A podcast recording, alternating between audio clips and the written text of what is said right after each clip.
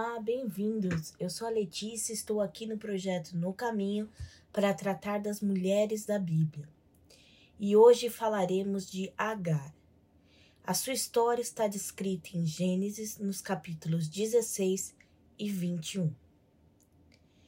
Agar faz parte da conhecida história de Sara e de seu marido Abrão. Ela entrou para esse clã depois da estadia deles no Egito quando o faraó quase tomou Sara, pensando que ela era irmã de Abraão. Mas aqui o Senhor, em sua misericórdia, entrou na narrativa e o alertou a tempo. Antes disso, porém, o faraó já havia dado alguns presentes como dote a Abraão, dentre os quais Agar. Agar passa então a acompanhar essa família em sua peregrinação de fé, seguindo as instruções desse Deus novo a ela que se dizia único, e lhes prometeu terra e filho, embora nenhum dos dois ainda houvesse. Ela sai de sua terra natal, de sua família, do ambiente urbano palacial para um contexto rural e nômade. Acompanhando Sara, ela pôde notar sua grande vontade de ter um filho, como prometido. Vontade que só deve ter crescido no passar dos anos em que isso simplesmente não acontecia. E foi essa constante frustração de Sara, aliada à falta de fé em Deus e de consideração pelo outro, que a levou a sugerir a seu marido Abraão que possuísse Agar, sua serva, para que dela viesse o herdeiro prometido. Abrão, infelizmente, consente e cai nessa junto com Sara. Tristemente, oferecer a serva era uma prática comum e aceita na época. Os manuscritos de Nuzi, encontrados no Iraque em 1925, descrevem isso como costume dos Urianitas ou Jebuseus, contemporâneos a Abraão. Eles até mesmo mostram que muitos homens pleiteavam possuir alguma serva se a esposa não lhe desse filhos. Se concebesse, a serva, agora concubina, não poderia ser mais dispensada e seus filhos não seriam servos.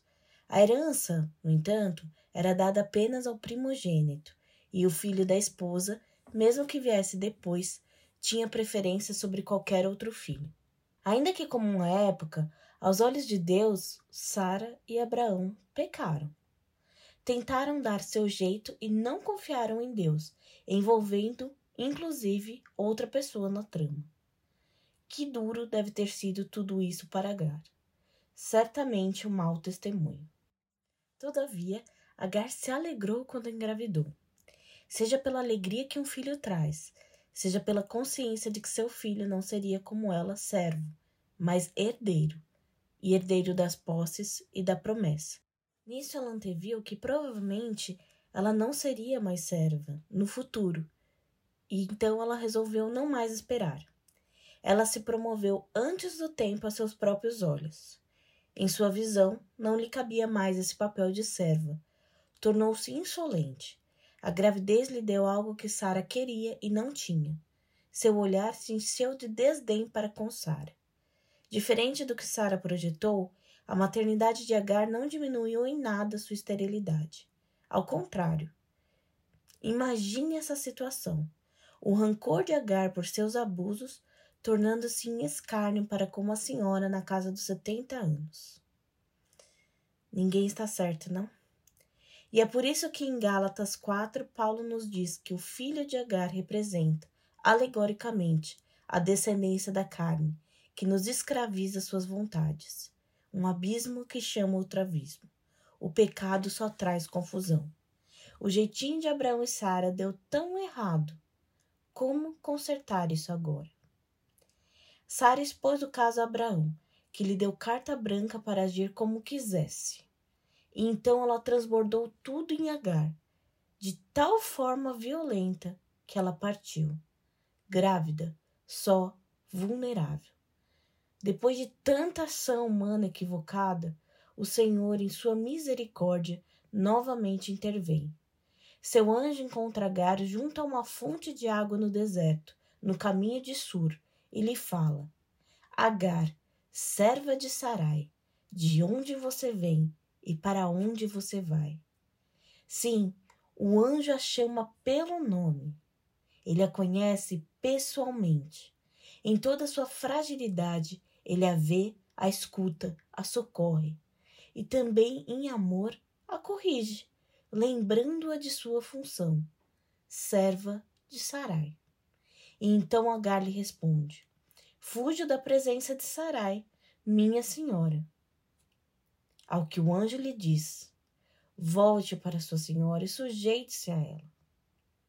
Mas também lhe diz: Aumentarei muito a sua descendência, de maneira que de tão numerosa não poderá ser contada. Você está grávida e dará à luz a um filho, a quem chamará Ismael, porque o Senhor ouviu o seu grito de aflição. Ele será entre os homens como um jumento selvagem. A sua mão será contra todos, e a mão de todos será contra ele, e habitará diante de todos os seus irmãos. Indomável Ismael. Não seria servil mesmo. O anjo reconhece Agar como a mãe e principal autoridade na vida de Ismael. Não trata com ela através de Abrão, como fez com Sara, sobretudo quando se tratava de Isaac, mas fala de forma direta. E o anjo fez a Agar uma promessa de proteção, provisão e descendência.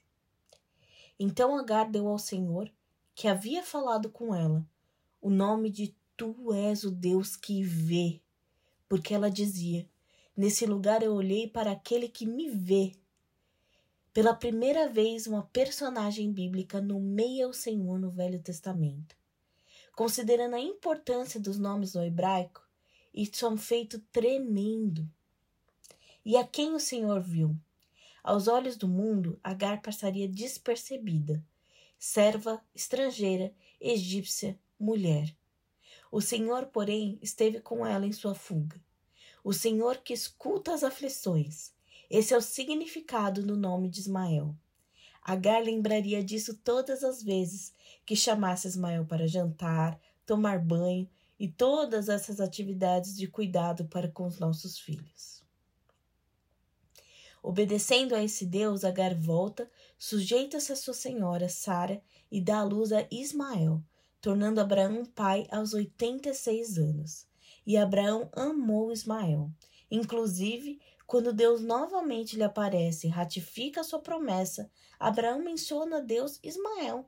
Embora o Senhor esclareça que não virá dele a promessa, também lhe assegura sua provisão para com ele, com grande descendência. O tempo passa, no entanto, e quando Ismael entra na adolescência, recebe a improvável notícia de que ganharia um irmão, Isaac. Algum tempo depois, em sua festa de desmame, Ismael caçou a dele. E isso fez Sara atinar para o quão difícil seria o futuro convívio deles, que, como já vimos, não estava nada fácil. Sara então pede que Abraão mande Agar e Ismael embora desse ambiente familiar. Note, a situação aqui é peculiar. O milagre de Sara conceber aos 90 anos pegou todo mundo de surpresa, inclusive Abraão e Sara. Ismael já tinha idade para ter consciência do que viria a ser e então, surpreendentemente, não mais o seria.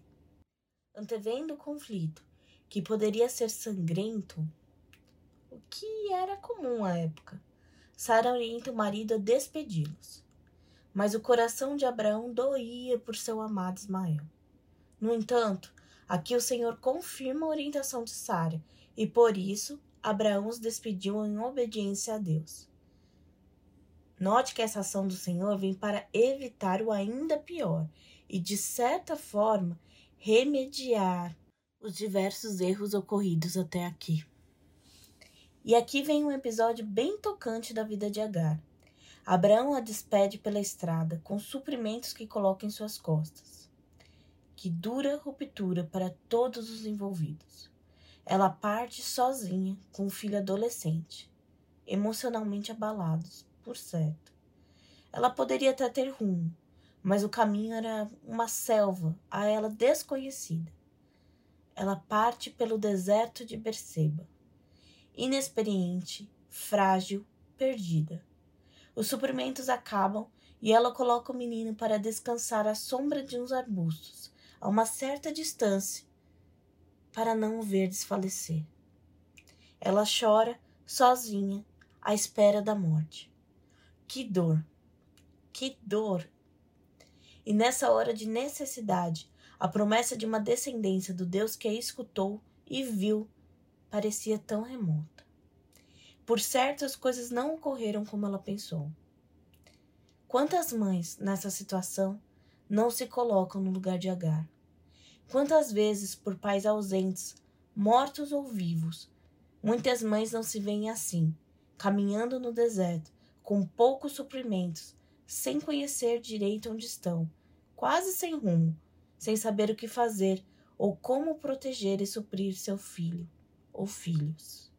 Ismael é o filho de Agar, não de Abraão, nem de Sara. Ismael é de Agar. Ela é, como muitas, uma mãe solteira. Mas no Senhor não há solidão. Há provisão. Deus ouviu a voz do menino e lhe falou novamente através de seu anjo. O que é que você tem, Agar? Não tenha medo, porque Deus ouviu a voz do menino. Aí onde ele está, ponha-se em pé, levante o menino e segure-o pela mão, porque eu farei dele um grande povo. Então Deus abriu os olhos de Agar, e ela viu um poço de água de onde bebeu e se supriu. Deus esteve com o menino, como prometeu, e Ismael cresceu, morou no deserto de Parã, tornou-se flecheiro e se casou com uma mulher egípcia escolhida por sua mãe. E ele, de alguma forma, manteve contato com Abraão, porque esteve presente em seu enterro, junto com Isaac. Às vezes a situação é tão desoladora que nos sentimos à beira da morte. Mesmo santos podem dar um triste testemunho à nossa volta. Às vezes sentimos que não daremos conta, que estamos sós. E como é bom poder reconhecer um Senhor que escuta, que vê. Ele não nos decepciona. Ele abre os nossos olhos para o poço que está lá, perto. Ele nos guia pelo caminho que devemos ir. Ele cumpre suas promessas. Havia um Deus no caminho de Agar quando as coisas pareceram difíceis. E esse Deus está aqui, disponível para você e para mim. Ele é guia e água em nossos desertos. Glória a Deus por isso.